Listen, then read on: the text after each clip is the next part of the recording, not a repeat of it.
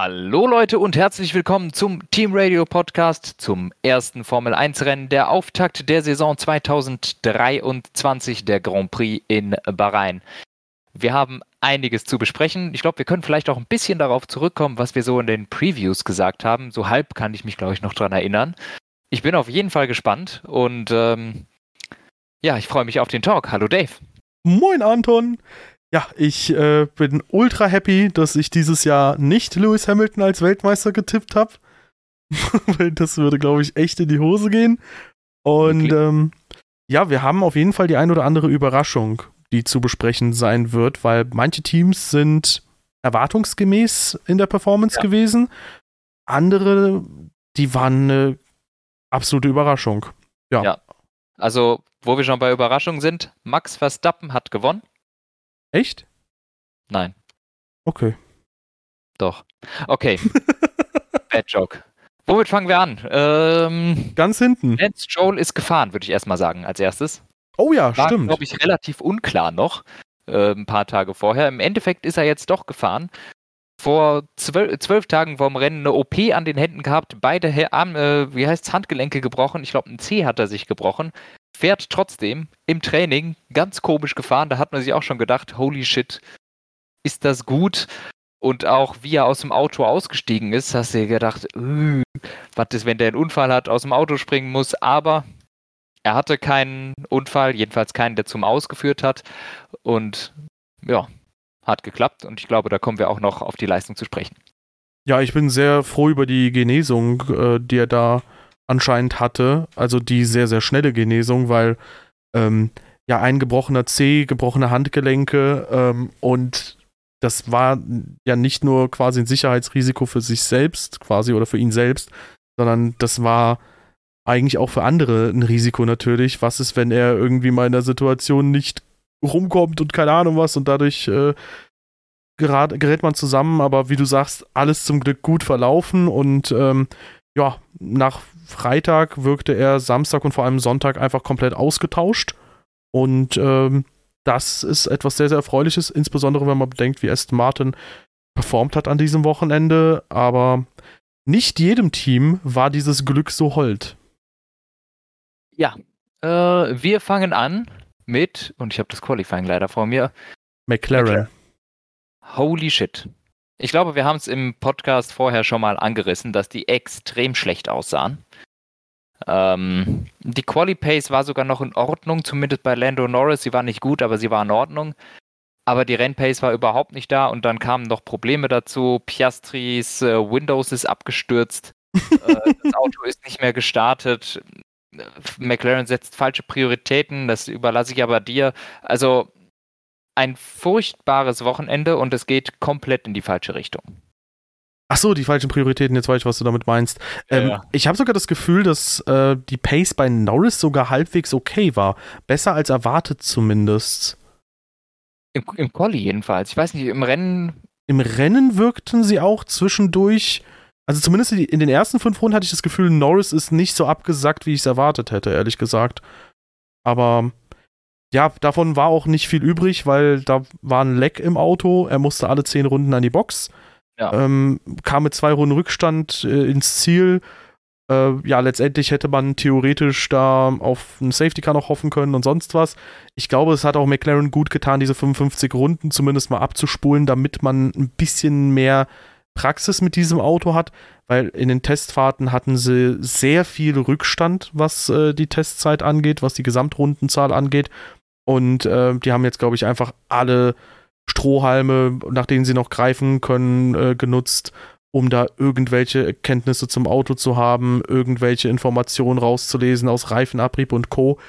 Ja, und Oscar Piastri, ähm, der wird sich wahrscheinlich denken, wäre ich wohl bei Alpine äh, geblieben und hätte da mal unterschrieben, statt irgendwie diese, dass da diese komische Geschichte quasi dann vonstatten geht und ähm, im Quali ja nur auf P18 gewesen. Man muss aber auch sagen, das Mittelfeld war super dicht beisammen. Also Norris auf P11 im Q2 war nur etwa eine halbe Sekunde schneller als Piastri in Q1 auf P18.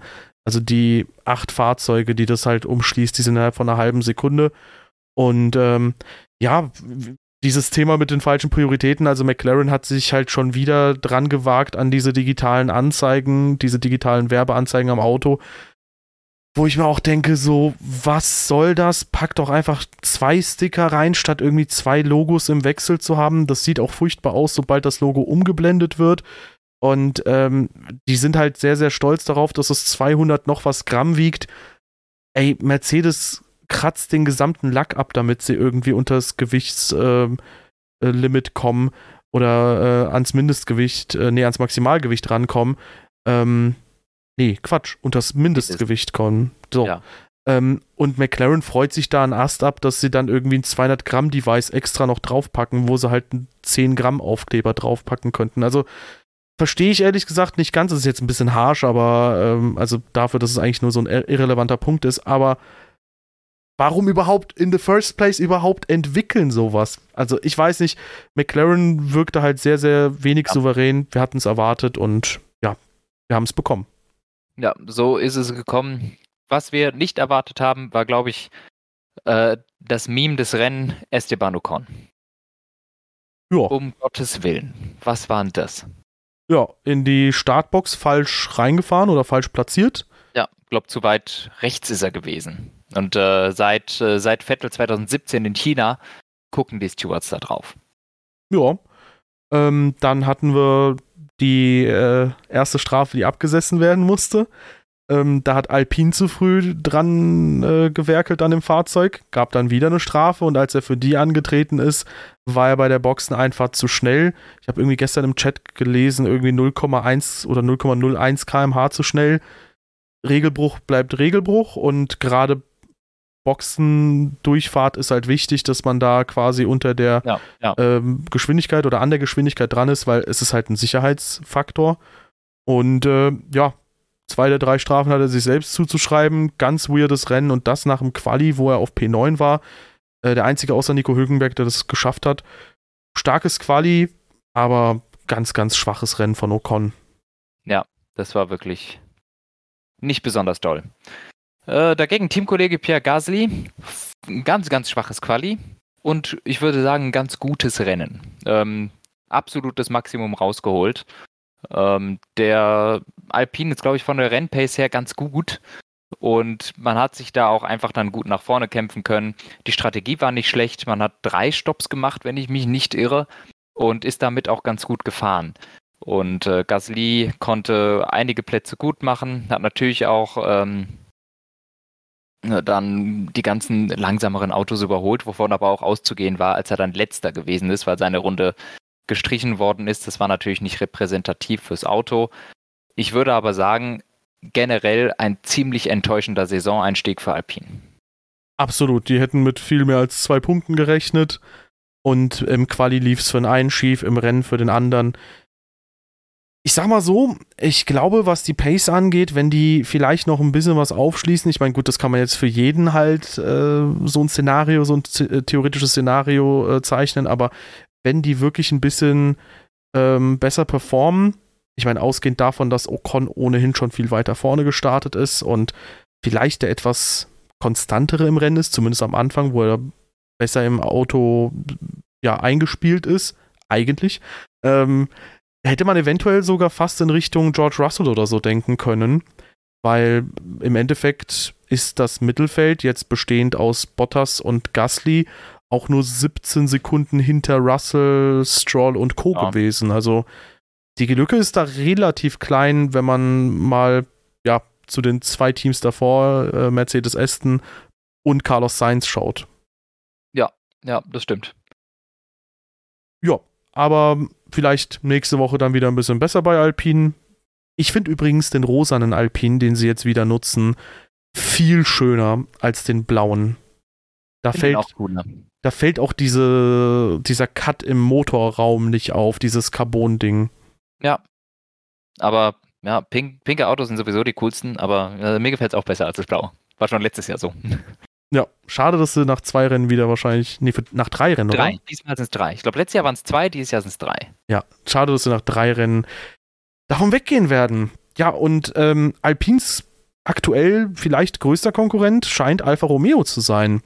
Joe Ja. Guan Yu am Ende auf P16 hat sich die schnellste Runde geholt, vielleicht sogar extra dafür noch einen Stopp gemacht und ist dadurch zurückgefallen. dafür. Die haben sich den Stopp gemacht, weil die auch realisiert haben, dass Alpine der größte Gegner ist, denn äh, Pierre Gasly hatte davor die schnellste Runde.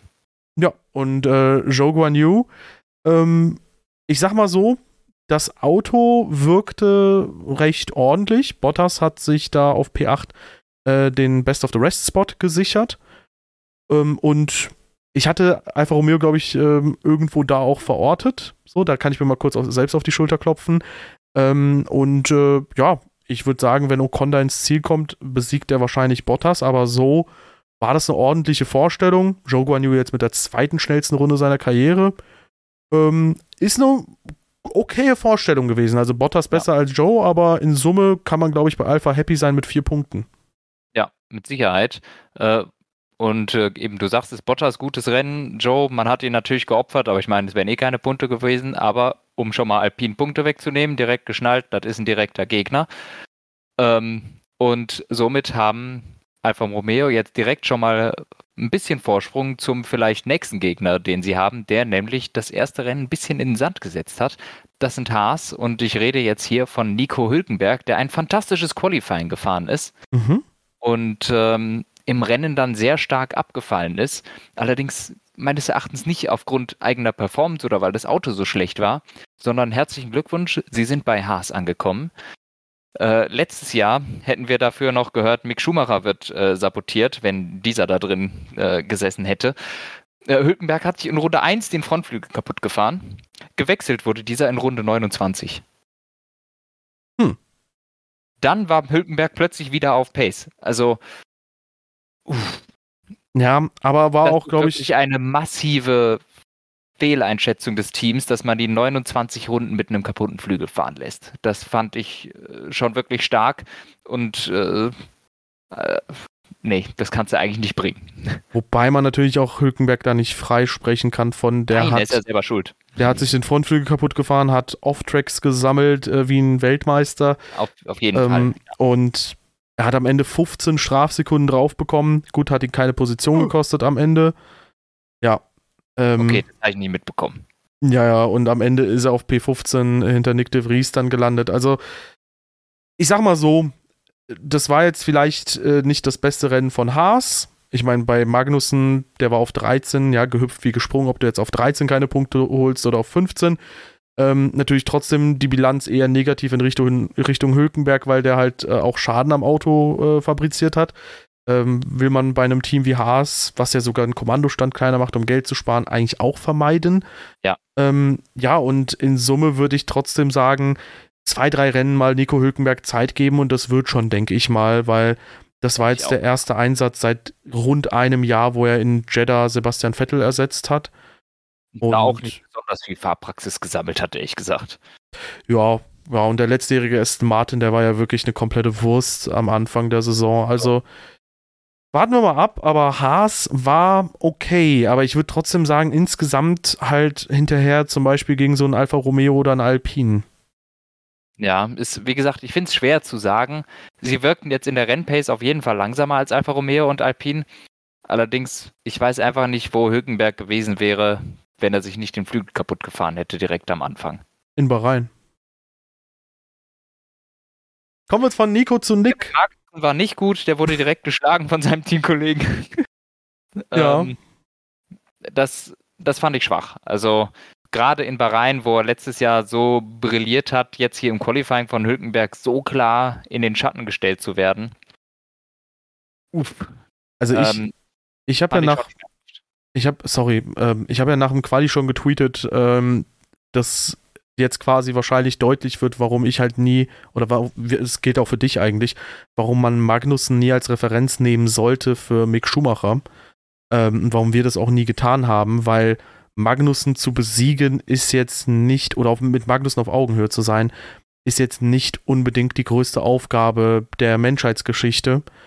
Und ähm, ja, Mick Schumacher war zum Ende der Saison hin da recht gut unterwegs, aber wir haben halt jetzt auch irgendwo gesehen, wo Magnussen grob steht von der Performance her und das ist halt eben nicht, Magnussen ist plötzlich ein Top-Fahrer geworden, sondern Magnussen ist halt okay.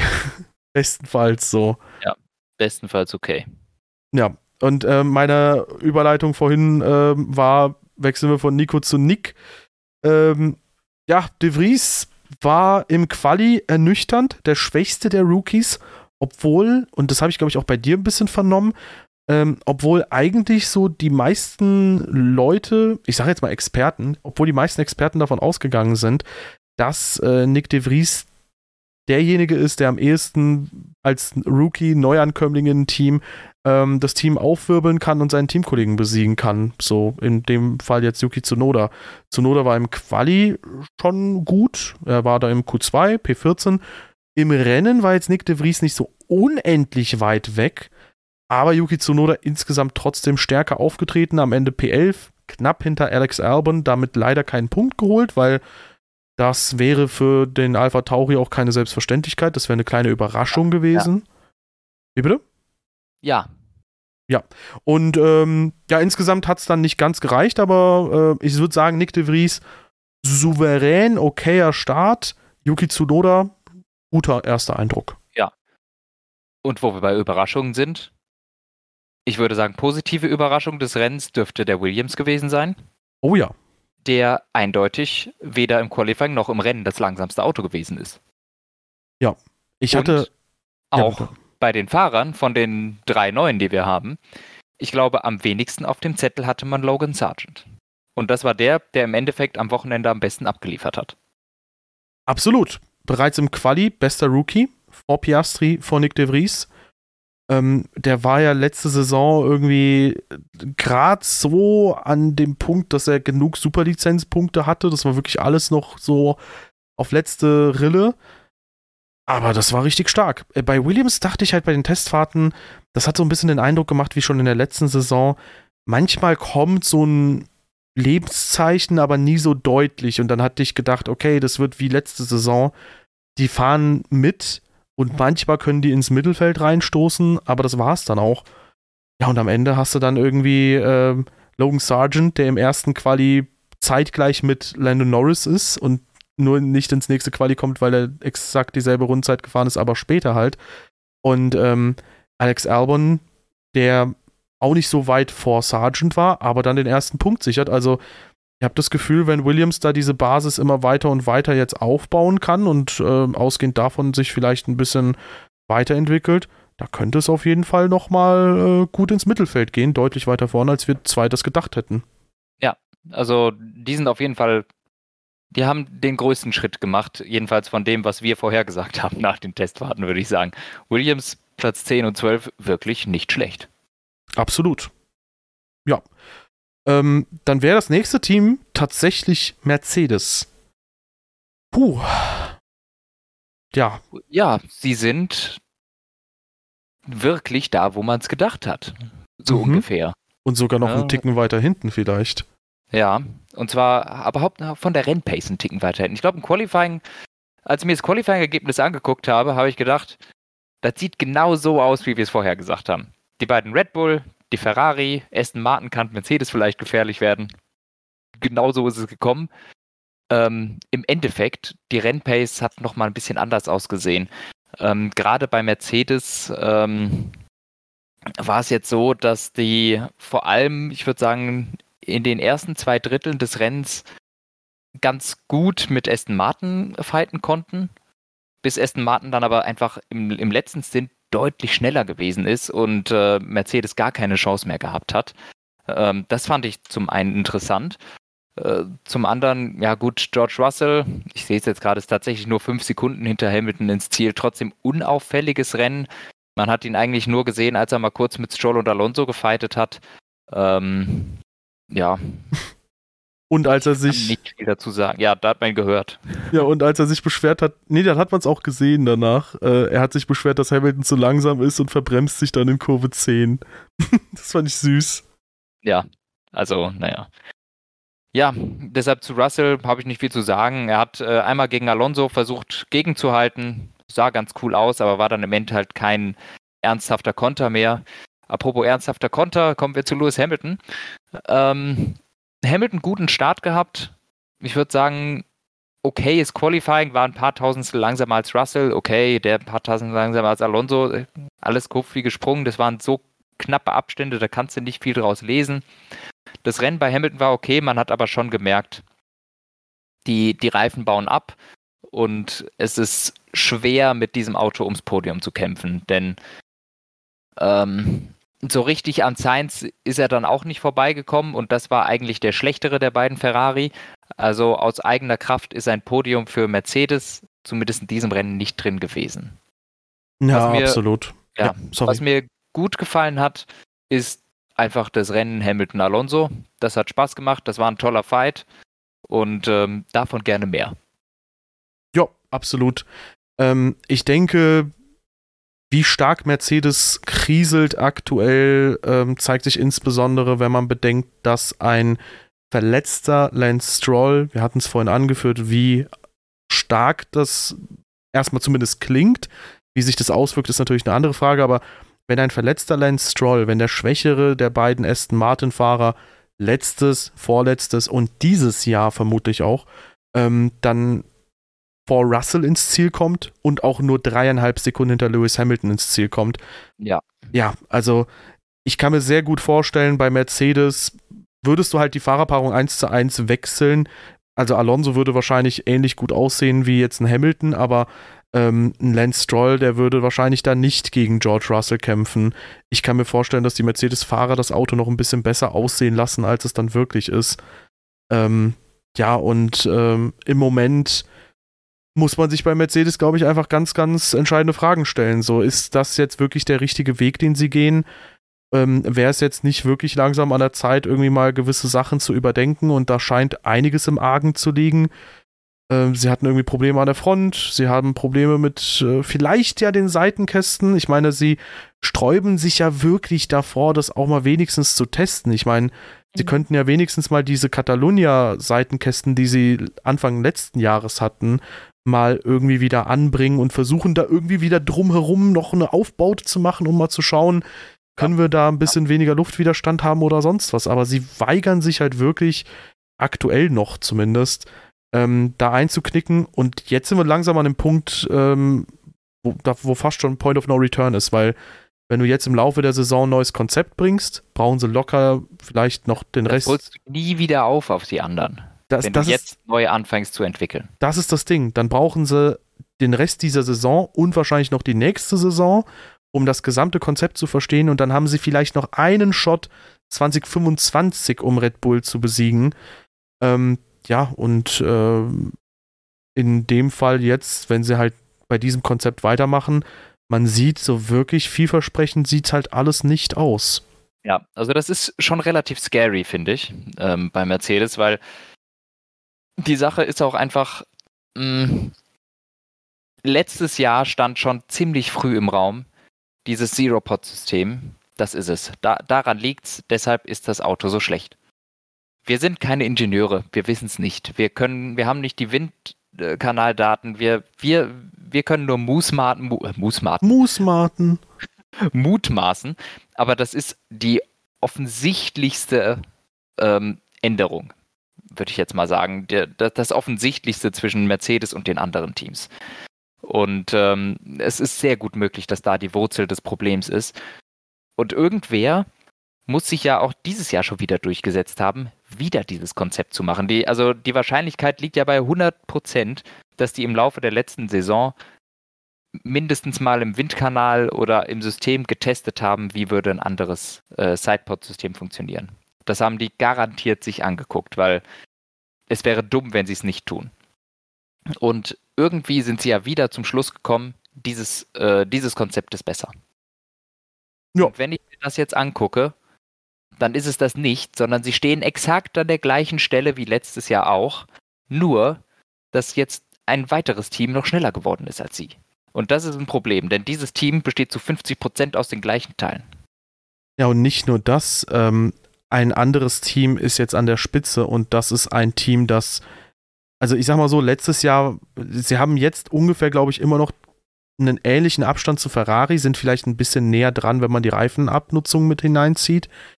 Aber Red Bull ist halt auch ewig viel weiter weg als zu Beginn letzter Saison.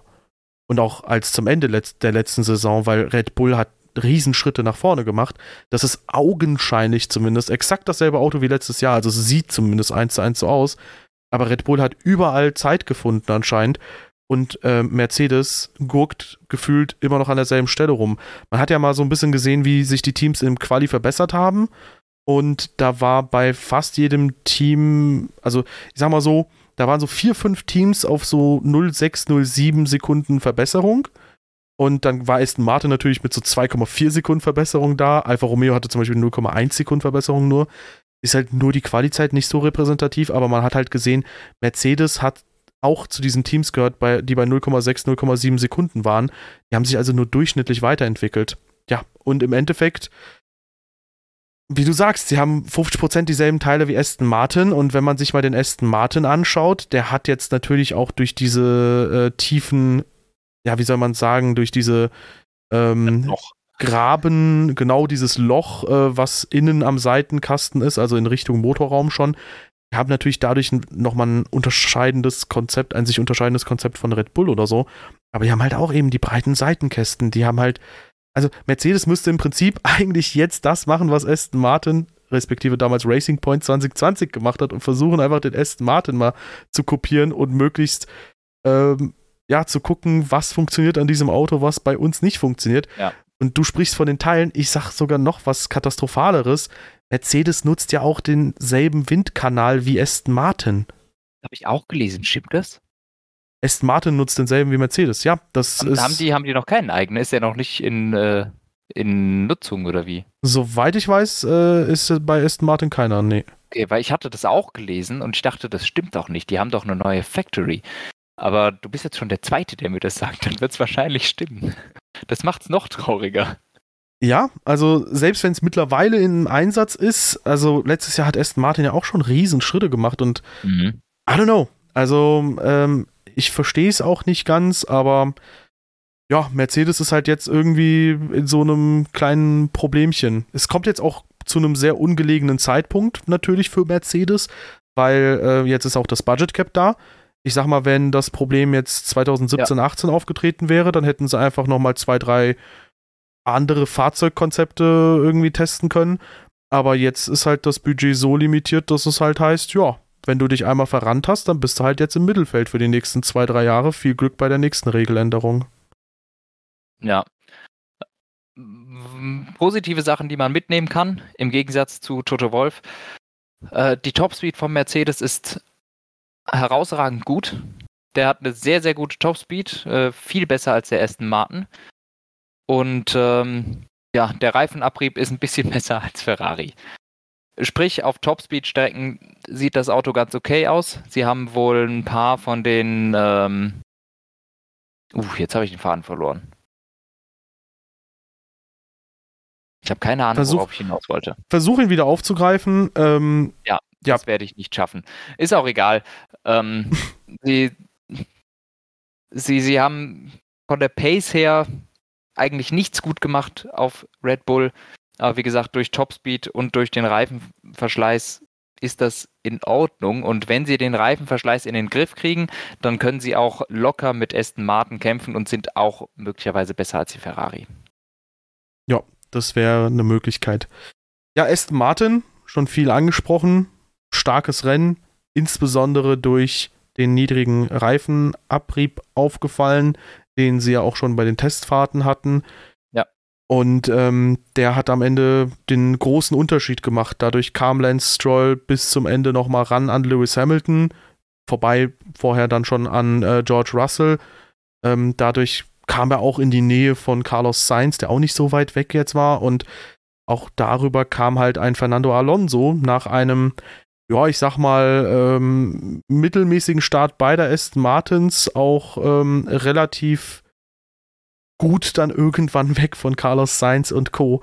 Also Aston Martin hat sich dann nach anfänglichen Startschwierigkeiten im Renntrim doch irgendwann richtig, richtig stark präsentiert und war dann gefühlt unaufhaltsam. Alonso hat gnadenlos viel Spaß gemacht. Es, hätte, es wäre fast übrigens eine Doppel-Null-Nummer geworden, weil Lance Stroll ihn in der ersten Runde in Kurve 4 fast abgeschossen hätte. Frontflügel hat gehalten bei Stroll, bei Alonso oh. hat auch alles gehalten. Das wie, wie hat Lance Stroll seinen Frontflügel behalten? Das ist für mich ein Rätsel. Gravitation. Ähm, ja, und bei äh, Fernando Alonso war es halt auch dann Wahnsinn, dem einfach wieder mal zuzuschauen. Ich fand den Zweikampf gegen Russell wunderschön. Ich fand es cool, dass äh, Alonso aus dem Platz gelassen hat, was ich mir immer wünsche für so Zweikämpfe, ja. Und ähm, dann, wie er Hamilton überholt hat. Ähm, also einmal die Situation, wo Hamilton gekontert hat, wo ich mir auch schon dachte, wie hat er das bitte gemacht? Und dann auch noch äh, die Situation, wo Alonso Hamilton überholt, was jetzt schon ein Kandidat für das Überholmanöver des Jahres ist. Kurve 9 außen und dann äh, quasi der Switchback oder hier der Seitenwechsel innen in Kurve 10 sein und darüber den Mercedes überraschen und überholen. Also die beiden, die haben richtig, richtig viel Spaß gemacht im Zweikampf und ja, wir haben am Ende halt gesehen, äh, Fernando Alonso, ob er da an Charles Leclerc rangekommen wäre. Ich mag's bezweifeln, aber er war zumindest schneller als ein Ferrari und der Aston Martin ist aktuell recht auf Augenhöhe mit Ferrari und wenn jetzt Mercedes vielleicht noch das Auto ein bisschen besser versteht, dann könnte das einen interessanten Dreikampf um Platz 2 der KWM geben im Laufe der ja. Saison, wenn das so bleibt. Ja. Ich glaube, gegen Charles Leclerc mit Alonso, es wäre zumindest eng geworden es ist halt einfach nicht vorherzusehen, weil es irgendwie 15 Runden fehlen uns und das war die Phase, in der Alonso am besten war und der Ferrari nachgelassen hat. Äh, es waren schon noch einige Sekunden zwischen Sainz und Leclerc, also das muss Alonso auch erstmal zufahren. Es war sicherlich im Bereich des Möglichen, ob ein Überholmanöver da noch drin gewesen wäre, ist, wir werden es nicht wissen. Ähm, auf jeden Fall sagen wir so, der Aston Martin konnte aus eigener Kraft aufs Podium fahren. Also ähm, das ist schon ein, äh, eine realistische Position. Sie können mit Ferrari auf jeden Fall um Platz 3 im Moment kämpfen. Ähm, wie du schon gesagt hast, dass, äh, der Fight gegen Hamilton war grandios. Ich fand es absolut fantastisch, wie die, äh, wie die zwei gefahren sind. Eng und hart, aber es hat alles gepasst. Und das Überholmanöver Alonso gegen äh, Hamilton am Ende, was, wie du es gesagt hast, war äh, für mich wirklich der Wahnsinn. Also da habe ich echt gesessen und gedacht, das gibt's doch nicht. Ja? dass da die zwei ältesten Männer im Feld hier das beste Racing von allen abliefern. Ja, und auch nicht äh, mit irgendwie fehlenden Reaktionszeiten oder sonst was. Alonso hat halt ganz im Gegenteil auch teilweise echt krass reagiert, als er mal unmittelbar hinter Sainz war. Ist und das knapp, Digga. Also, also, boah. Ja, Digi, das war echt knapp. Also ähm, auch dann hat er es wieder bei Science probiert mit diesem kleinen äh, hier außen antäuschen, innen reingehen oder so. Aber ey, es war einfach wunderschön. Das gemacht. In, der, ja. der, ist, der, ist, nicht die weite Linie gefahren. Da, da hat es nicht geklappt. Dafür hat er sich dann herzlichen Glückwunsch verbremst, sodass es danach halt noch leichter war. Ne? Ja, ich frage mich, ob da der Renningenieur was gesagt hat, dass der da Hamilton überholt hat. Aber es war auch auf jeden Fall sehr alarmierend. Und jetzt können wir eigentlich den Wechsel zu Ferrari schon machen, thematisch ähm, dass Carlos Sainz auch meinte, hey, ich kann hier nicht kämpfen, weil sonst fahre ich mir die Reifen kaputt und komme nicht mehr ja. durch. Ja, ähm, bei Ferrari gab es halt so ein paar widersprüchliche Aussagen. Mal hieß es, hey, wir haben kein Problem mit dem Reifenabrieb und mal hieß es, hey, der war jetzt höher als erwartet. Ähm, war auf jeden Fall schlecht. War auf jeden Fall schlecht. Ähm, ähnlich schlecht wie bei Mercedes, vielleicht noch ein bisschen schwächer. Ähm, ja, und in Summe, ich sag mal so, Carlos Sainz ist im ersten Rennen noch gar nicht klargekommen mit dem Auto. Also der, das war wirklich spürbar schwächer als das, was Leclerc abgeliefert hat. Ähm, du hattest vorhin angesprochen, Aston Martin kann dann aus eigener Kraft aufs Podium fahren. Ähm, Möglichkeit ist auf jeden Fall da. Oder du hast du gesagt, die sind aufs äh, Podium gefahren aus eigener Kraft? Nee, sie können auf, aus eigener Kraft aufs okay, Podium okay. Du, da, also das würde ich so. Podium kämpfen mit Ferrari, das geht auf jeden Fall. Also wenn sie den Start ja. nicht so verhauen, dann äh, bin ich mir sicher, hat Alonso auch kein Problem mit Leclerc. Mhm. So von da hinten natürlich mit dem Zeitverlust ist es dann schwierig. Das, also, das muss Aston Martin noch in den Griff bekommen, dass die am Anfang des Rennens mit schwerem Auto die Reifen anzünden. Ja. Blöd ausgedrückt, ne? Sie brauchen Feuerzeug. Ähm, nee, war auf jeden Fall, ähm, dann stimme ich der Aussage zu. Äh, es war auf jeden Fall eine starke Präsentation von Aston Martin, aber auch dann von ähm, Leclerc an sich, der dann auch ja, beim Start eigentlich alles versucht hat, um da nochmal P2 eventuell rauszuholen. Und es wirkte auch zumindest im ersten Stint so, als könnte das eine Wiederholung der letzten Saison sein. Verstappen vorneweg, aber Charles Leclerc kann wenigstens einen der Red Bull in Schach halten. Irgendwann hat sich gezeigt, nee, Red Bull ist einfach in einem eigenen äh, Planeten, in einem eigenen ja. Sonnensystem fast schon unterwegs. Ähm, ja, das war ein eigenes Universum. Ja, also das war wirklich sehr, sehr stark und Charles Leclerc, ja, vor dem, äh, bei dem wurde vor dem We äh, Rennen noch ein bisschen was gewechselt. Äh, zwei Komponenten, die Control Electrics und der Energiespeicher, glaube ich. Mhm. Eine Komponente davon ist auch flöten gegangen im Rennen. Äh, die Komponenten wurden gewechselt, weil die ersten Komponenten, glaube ich, in Maranello untersucht werden sollten, was da denn komisches an Anomalien aufgetreten sei. Und er steht halt jetzt schon vor der potenziell ersten Strafe äh, der Saison, was Motoren angeht. Also, das wäre halt jetzt wirklich schon ultimativ unangenehm, auch wenn Jeddah eine Strecke ist, auf der man gut überholen kann, wenn man aber jetzt schon eine Strafe hinnehmen muss. Also, das Ding ist aber, bei Ferrari wird ja immer wieder sehr, sehr, sehr genau drauf geschaut. Ich finde, wenn man die positiven Aspekte mal mitnimmt, von der reinen Pace her auf eine Runde sind sie zweite Kraft. Wenn sie den Reifenabrieb hinbekommen, ähm, könnten sie auch zweite Kraft sein. Zumindest ja. Charles Leclerc ist da eine Ebene äh, weg von Aston Martin und Mercedes aktuell noch. Ähm, vorausgesetzt, das Auto behandelt die Reifen einen Ticken besser. Und ähm, Außerdem fand ich strategischerseits war bei Ferrari jetzt kein so krasser Bock vorhanden und auch die Boxenstops sahen gut aus. Also haben sogar den schnellsten gehabt. Ja, also während äh, man sich jetzt im Prinzip auf diesen Technikdefekt stürzt, ähm, weil es ist mal wieder Ferrari irgendwas passiert, finde ich, das war insgesamt doch eine okaye Vorstellung und man muss sich halt ein bisschen mal von dem Gedanken verabschieden oder auch mal mit dem Gedanken anfreunden, es gibt auch die Möglichkeit, dass ein Top-Team einfach nicht ganz an der Spitze ist und nur weil Red Bull jetzt einen 1-Plus-Job macht, heißt es nicht, dass Ferrari automatisch eine 4- ist. Ja, das weil stimmt. was wäre dann Mercedes so? Ja, stimme ich dir zu. Ja. Ja, kommen wir zu den 1-Plus-Kandidaten. ja, Red Bull. Die haben das Rennen nicht besonders spannend gestaltet für den Zuschauer. Und das war aber auch sicher nicht deren Plan. Perez Zweiter, Verstappen Erster. Es ist genauso ausgegangen, wie wir gedacht haben. Verstappen einfach in der Klasse für sich, der Red Bull der Klasse für sich. Äh, da kommst du im Moment nicht gegen an. Es ist davon auszugehen, dass das auch für die nächsten paar Rennen zumindest mal so in der Tendenz bleibt. Ähm, ja, Verstappen äh, fährt einfach auf einem anderen Planeten Rennen. Ich glaube, der muss sich auch nicht besonders anstrengen. Und Sergio Perez, ich meine, der hat jetzt auch ziemlich locker P2 geholt das war einfach eine absolut souveräne Leistung von Red Bull. Und ähm, das war schon gruselig zuzusehen, wie, wie gut die wirklich sind.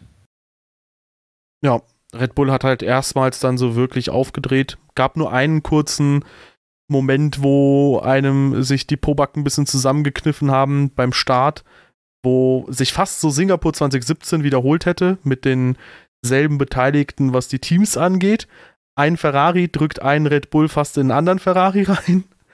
Und ähm, ja. ja. zum Glück ist das aber noch glimpflich ausgegangen. Ja, und am Ende, selbst mit dem verkorksten Start, ähm, wenn Perez selbst dann noch irgendwie ähm, vor Charles Leclerc ist und dann irgendwann über 20 Sekunden oder so rausfährt oder rausgefahren hätte, weil Reifenabrieb haben wir ja schon bequatscht, bei Ferrari ein Problem, bei Red Bull eigentlich kein Thema. Ähm, ja, das ist auf jeden Fall stark. Und auch Helmut Marko meinte wohl, dass sie pro Runde hätten in den letzten zehn Runden noch eine Sekunde äh, mehr rausholen können. Aber dass sie es auch einfach nicht nötig hatten. Die sind dann im Schongang gefahren und haben einfach gechillt da vorne. Und warum nicht? Ähm, ja, volle Punkteausbeute, abzüglich schnellster Runde. Und äh, wie du sagst, ich glaube, das kann man für die nächsten Rennen so ähnlich sehen. Ich meine, klar, es gibt immer die Möglichkeit, dass die Teams aufholen, die da weiter hinten sind. Ja. Es gibt auch immer die Möglichkeit, dass Red Bull irgendwann mal das Setup verhunzt. Aber ich sag mal, der Fall, wo das am wahrscheinlichsten ist, ist vielleicht mal Imola, weil das ein Sprint ist. Ich weiß gar nicht, was die anderen Sprints sind. Kommt sonst noch einer vorher? Vor Imola glaube ich nicht, nein. Ja, also ähm, wenn überhaupt, dann wäre äh, Imola vielleicht die erste Chance. Das wäre halt Nummer 6, wo Red Bull halt nur ein Training Zeit hätte, das Setup vorzubereiten. Das wäre so ein bisschen Brasilien von letztem Jahr reloaded vielleicht. Aber ansonsten, ähm, wenn die halt, also die sind auch dieses Wochenende ein bisschen mit äh, Problemen hier und da reingestartet und ja gut, wollen wir es Probleme nennen? Sie haben auf jeden Fall versucht, das Auto immer besser und besser zu verstehen. Am Anfang standen sie so ein bisschen vor ein paar Fragezeichen, aber sie haben die Probleme gelöst und Red Bull ist ein sehr professionell agierendes Team, außer beim Catering. Ja. Ähm, das heißt, die werden im Zweifel auch die ganzen Probleme beheben können. Ja, und das ist einfach bockstark, was die machen. Und es wäre jetzt für mich keine Überraschung, wenn die die nächsten drei, vier, fünf Rennen mindestens mal so deutlich den Ton angeben. Und dann muss man mal schauen, ob irgendwelche Teams aufgeschlossen haben. Ja. Ohne, ja. ohne Sidepods oder so. Bin gespannt. oh Mann, ey. Ja, wie fandest du das Gesamtrennen von der Spannung her? Alonso war spannend. Ich stimme zu. Alonso, eigentlich alles, was im Kontext mit Alonso stand, war interessant. Mal Hamilton, mal äh, ja. Russell. Der hat auch richtig Screentime gesammelt. Ja, das wird den Sponsoren gut gefallen haben. Aston Martin Aktie ist auch gut gestiegen in den letzten fünf Tagen um 41 Prozent, Digi. Uff. 17 Prozent heute allein. Wow. Why? Die Formel 1. Ach so, Quatsch. Ja, doch. Kann mir schon vorstellen, dass da Leute hingucken und dann sagen, ey, lief Was? gut, machen wir mal. Ähm, ja, aber ansonsten, äh, äh, aber ich bin auch verwirrt, eine Aston Martin Aktie kostet 3,16 Euro, das ist fast schon Penny Stock Niveau. Ähm, e-, egal, wir weichen vom Thema ab. ähm, ähm, ja, die Fahrerwertung äh, ist relativ leicht zu entnehmen, deswegen gehe ich jetzt mal eigentlich nur auf die KWM mal ein. Äh, Red Bull erwartungsgemäß 43 Punkte auf 1, 23 Punkte, Überraschungskandidat auf Platz 2 Aston Martin. Mercedes durch den Ferrari-Ausfall wenigstens dann noch mit Platz 3 weggekommen, 16 Pünktchen dort. 12 bei Ferrari, 4 Alfa Romeo, 2 Alpine, einer bei Williams und Alfa Tauri, Haas und McLaren gehen ohne Punkte aus. Ja, und äh, McLaren halt bei exakt dem 10. Platz. Uff. Ja. Ja. Schade. Schade. Oscar Piastri musste Träne unterdrücken gerade. Ja, ich meine, im Alpin wäre vielleicht auch nicht so viel drin gewesen dieses Wochenende. Aber im Laufe der Saison. Ja. Hm? Im Laufe der Saison aber wohl mehr. Möglich, ja. Ich denke, da wird bestenfalls McLaren irgendwann an Alpine rankommen. Ja, und man muss auch sagen, Norris äh, wirkte jetzt im ersten Rennen ganz gut auf jeden Fall gegen Piastri. Aber Piastri ist ja, da jetzt auch nicht ja. untergegangen. Mal gucken. Jo, also, werte Damen und Herren, wie fandet ihr das Rennen in Bahrain? Ich glaube, wir haben kein Thema mehr, Anton. Nee, wir haben nichts mehr. Ja, in zwei Wochen geht es dann weiter mit Jeddah. Mal schauen, ob es da eventuell ein bisschen interessanter wird, wie sich da die Kräfteverhältnisse verschieben. Es ist ein kontinuierlicher Prozess, wie die Teams weiterentwickeln. Übrigens, es gab auch ähm, so diese Tech-Notes, wie viele neue Komponenten die Teams für Bahrain hatten, für das Rennen, äh, für das Rennwochenende da wurde bei manchen Autos gefühlt das gesamte Auto getauscht. Also die hatten ja. da so 15 Teile neu. Und ähm, ja, bin mal gespannt. Ich denke, ihr auch äh, da draußen an den Empfangsgeräten. Und wenn euch dieser Podcast gut gefallen hat, dann lasst uns gerne positive Bewertungen auf der Plattform eurer Wahl. Gerne einen Follow raushauen und beim nächsten Mal wieder einschalten. Bis demnächst. Tschüss.